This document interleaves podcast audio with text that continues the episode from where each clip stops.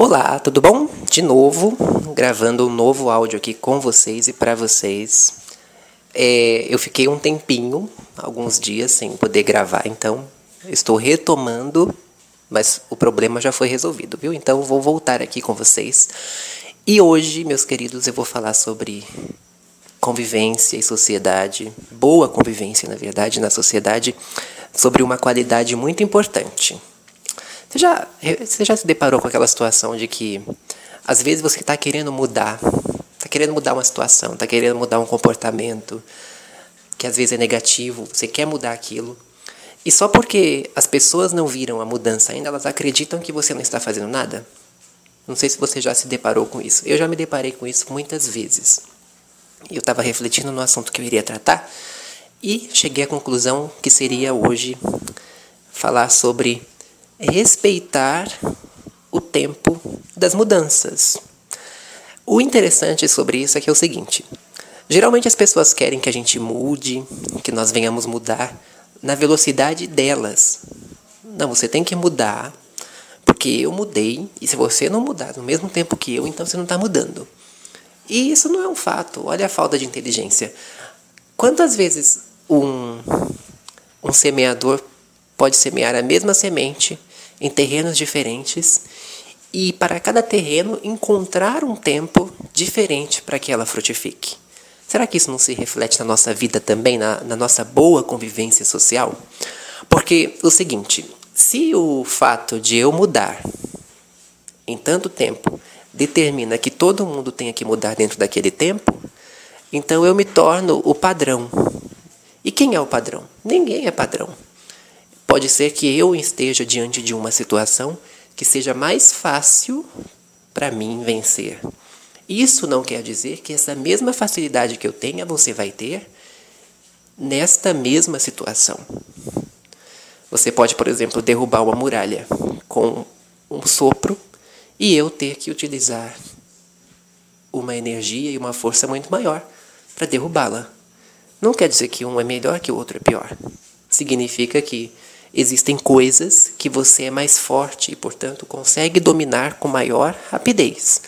E existem outras coisas que eu não consigo dominar com tanta rapidez quanto você.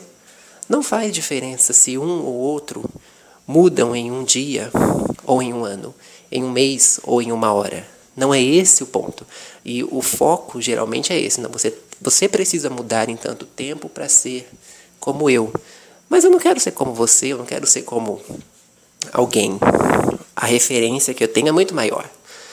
Eu, particularmente, referencio Jesus Cristo.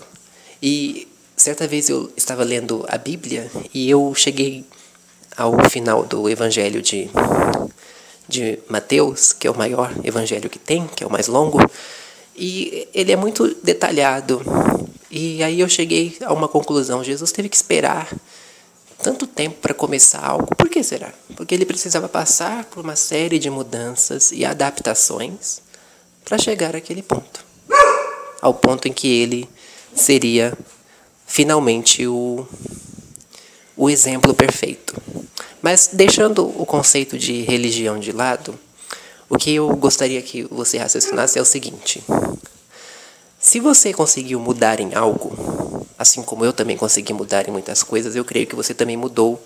E existem outras que nós estamos nos preparando para mudar continuamente, sempre para melhorar, sempre para melhor, nunca mudando de modo negativo.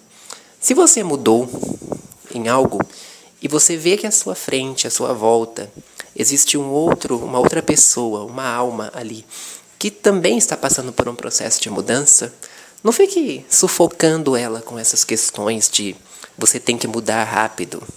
Às vezes ela não está conseguindo vencer algo com a mesma facilidade que você. Então, ao invés de ficar falando que ela não pode ou sufocando ela com cobranças exageradas, estenda a mão para ela, estende a mão para ele.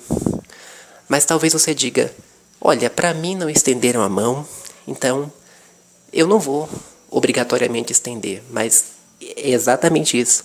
Se você mudou e eu mudei, aquilo que fizeram com a gente no negativo, nós vamos fazer com as pessoas no positivo. Então eu inverto, porque eu mudei. eu estou diferente daquilo que eu era. Os pensamentos se tornaram mais, mais elevados, mais nobres. Os sentimentos do meu coração estão mais puros. Então, automaticamente, o que flui de mim é o bem, constantemente, ainda que o outro não tenha conseguido fazer o mesmo que eu ainda. Então, eu gostaria que, assim como eu reflito sobre essa questão de um tempo para cá, é, vamos refletir sobre isso. E às vezes não é só uma mudança grandiosa, às vezes é uma mudança de comportamento, às vezes é aprender, por exemplo, a perguntar primeiro e não acusar primeiro. Às vezes é a questão de você averiguar a situação, entender o, o, o outro lado da história. Às vezes é uma questão de compreender uma limitação física que talvez esteja impedindo aquela pessoa de se desenvolver tão rápido quanto você. Seja no ponto que for, se você conseguiu mudar em certo tempo, não cobre do outro que isso aconteça. Respeite o tempo das mudanças. Respeite o momento. Se ele está se esforçando, creia que ele está, creia que ela está. Estenda a mão, não aponte o dedo. Embora levantar alguém seja mais sacrificial, é muito mais nobre porque a minoria faz isto. E eu volto no próximo áudio falando sobre um novo assunto com todos vocês, porque para mim tem sido muito positivo compartilhar sempre alguma coisa boa e edificante. Sinto e desejo que tudo venha dar certo para você todos os dias. Deus abençoe todos vocês e tchau, tchau. Obrigado.